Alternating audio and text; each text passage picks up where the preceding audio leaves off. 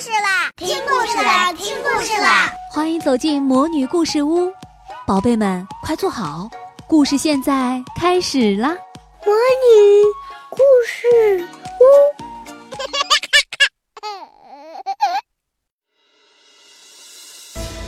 长篇历史小说《东周列国故事》，孙畅播讲。《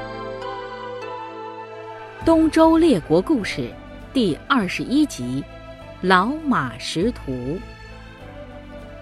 有一天呀，管仲对齐桓公说：“郑国向来不服天王，这时候又跟楚国拉拢到了一块儿，主公要扶助王室，抵御蛮族，非得先收复郑国不可。”宁戚也说：“郑国从郑庄公死了以后，四个公子抢君位。”简直闹得不像话！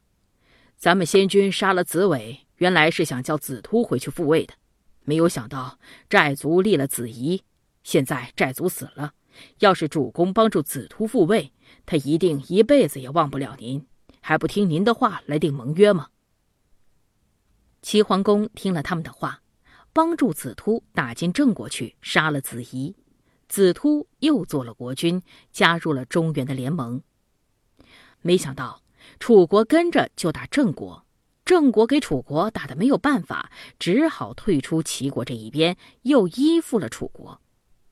楚桓公知道，要叫郑国一心归附，非得把楚国打败不可。齐桓公这正和管仲算计着怎么去征伐楚国，燕国派使者来请救兵，说北边的山戎侵略进来，来势非常凶猛。燕国人已经打了几个败仗，眼瞧着老百姓都要被山戎杀了，央告齐侯快点去救。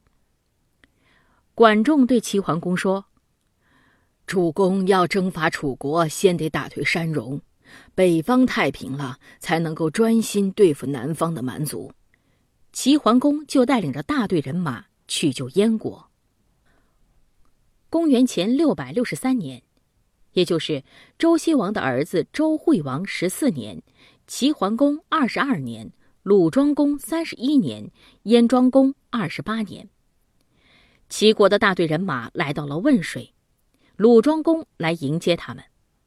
齐桓公把去征伐山戎的事告诉了他。鲁庄公说：“您出来抵御北方的外族，不让他们侵略进来，不光是燕国，就是对我们鲁国也有好处。”我愿意派一队人马跟着您去。齐桓公正想建立武功，征伐山戎很有把握，就说：“北方路远，道上又有危险，我不敢麻烦您。万一需要更多的人马，那时候我再请您帮忙。”鲁庄公就依了齐桓公。齐国的大队人马到了燕国，山戎早已抢了一批壮丁和女子和无数值钱的东西逃回去了。管仲说：“山戎没打就走，等到咱们一走，他们准又回来抢掠。要安定北方，非打败山戎不行。”齐桓公就决定再向前进。燕国的第十七代国君燕庄公要带领着本国的人马作为前队。齐桓公说：“贵国的人马刚跟敌人打了仗，已经很辛苦了，还是放在后队吧。”燕庄公又对齐桓公说：“离这儿八十里地有个小国叫吴中国，跟我们有点交情。要是把他们请出来帮帮忙，咱们可就有带道的了。”齐桓公立刻派人带礼物去请吴中国的国君。吴中国国君也真派了大将前来助战，齐桓公就请吴中国的人马带路。齐国、燕国、吴中国的人马打败了山戎。山戎的头密卢向北边跑去，抛下了马、牛、羊、大豆、帐篷等不少东西，都给中原的人拿回来了。他们又救出了不少从燕国掳去的壮丁和女子。山戎的老百姓投降了，齐桓公打算收服山戎，嘱咐将士们不许杀害他们。山戎人做梦也想不到，打了胜仗的会这么宽待他们，简直感激的要哭出来了。齐桓公问他们：“你们的头子逃到哪里去了？”他们实话实说：“呃，到孤竹国借兵去了。齐桓公和管仲决定再去征伐孤竹国，好叫中国的北方能有太平的日子。三国的人马就又往北前进了。中原的大队人马到了孤竹国附近的地方，就碰见了山戎的头密卢和孤竹国的大将黄花，每人带着一队人马前来对敌。他们又给齐国打了一个败仗。齐桓公一瞧，天也不早了，就安营下寨，打算休息一夜，明天再去攻打孤竹国。到了头更天的时候，齐国的士兵带着孤竹国的大将黄花来见齐桓公。齐桓公一瞧，他双手捧着一颗人头，就问他：“你来干什么呀？”黄花跪在地上，奉上人头说：“我们的头子达里呵不听我良言相劝，非得帮助山戎不行。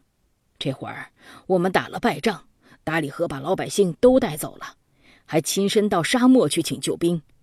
我就杀了山戎的头子秘卢来投降，情愿在大王手底下当个小兵。”您的人马去追赶达里呵，我可以带路，省得他回来报仇。齐桓公和管仲把那颗人头仔细瞧了一阵子，又叫将士们认了认，真是密卢的脑袋。大概他们窝里反了，齐桓公就把黄花留下。第二天，齐桓公和燕庄公跟着黄花进了孤竹国的都城，果然是一座空城。齐桓公叫燕庄公带着燕国人守住孤竹国的都城，自己带着全部人马跟着黄花去追达里呵。黄花在前头带道，中原的队伍在后头跟着，浩浩荡荡一路走去。到了快掌灯的时候，他们到了一个地方，当地人把这里叫做迷谷，又叫做瀚海。那地方啊。就跟大海一样没边没沿，别说是在晚上，就是在大天白日也分不出东西南北来。中原人哪到过这样的地方呀？大伙儿全迷了道了。齐桓公和管仲急得什么似的，赶紧去问黄花。呵，哪还有他的影子呀？大伙儿才知道中了黄花的诡计。原来。黄花杀了山戎的头子秘卢，自己想做头子倒是真的，投降中原可是假的。天一会儿比一会儿黑，又碰上了冬天，西北风一个劲儿的刮着，大伙儿冻得直打哆嗦。往后越来越黑，真是天昏地暗，什么也瞧不见了。他们就在这没边没沿、黑咕隆咚的迷谷里冻了一夜。好容易盼到了天亮，可是有什么用呢？眼前还是黄澄澄的一片，道儿在哪儿呢？这块鬼地方连一滴水都没有，就因为没有水，不打算喝的也渴了，想喝的就更渴了。你有多大的力气，也没法跟这冷清清的荒地斗呀！大伙儿正干瞪着眼没辙的时候，管仲。猛然想出一个主意来：一只狗、一只鸽子，还有蜜蜂，不管离家多远，向来不会迷路的。他就向齐桓公说：“马也许能认得路，不如挑几匹吴中国的老马，让他们在头里走，咱们在后头跟着，也许能走出这块地方。”齐桓公就说：“试试瞧吧。”他们就挑了几匹老马。让他们领路，这几匹老马居然领着大队人马走出了迷谷，回到了原来的路上。大家伙儿这才透了一口气。齐桓公的大队人马出了迷谷，走到半路，瞧见一批老百姓走着，好像搬家一样，就派几个装扮成过路的老百姓问他们：“你们这是干什么呀？”他们说。我们的天王打退了燕国的人马，现在叫我们回去。齐桓公和管仲这才明白，当初所瞧见的空城也是黄花和达里喝使的诡计。管仲就叫上一部分士兵，扮成了孤竹国里的老百姓，混进城去，到了半夜，混进城里的士兵放了一把火，从城里杀出来。城外的大军从外边打进去，直杀的敌人叫苦连天。黄花和达里呵全给杀了，孤竹国也就这么完了。齐桓公对燕庄公说：“山戎已经赶跑了，这一带五百多里的土地都是燕国的了，别再放弃。”燕庄公说：“这哪行啊！托您的福打退了山戎，救了燕国，我们已经感激不尽。这块土地当然是属于贵国的了。”齐桓公说：“齐国离这儿那么远，叫我怎么管理得了啊？燕国是中国北边的屏障，管理这个地方是您的本分。您一方面向天王朝贡，一方面守着中国的北部，我也有光彩。”燕庄公不好再推，就谢了齐桓公。燕国一下子增加了五百多里的土地，变成了大国。北边算是平定了，齐桓公领着大队人马动身回去，燕庄公当然亲自欢送。他非常感激齐桓公，真舍不得分开。送着送着，不知不觉送到了齐国的长卢，出了燕国五十多里地了。可是送客千里，终须一别。齐桓公跟燕庄公分手的时候，猛然想起一件事来。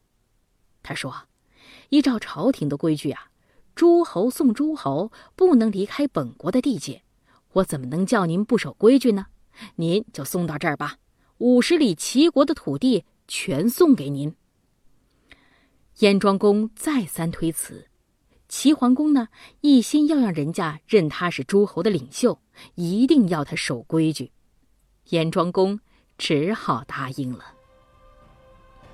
好，东周列国故事就先为您讲到这里，下一回我们要说的是平定鲁国。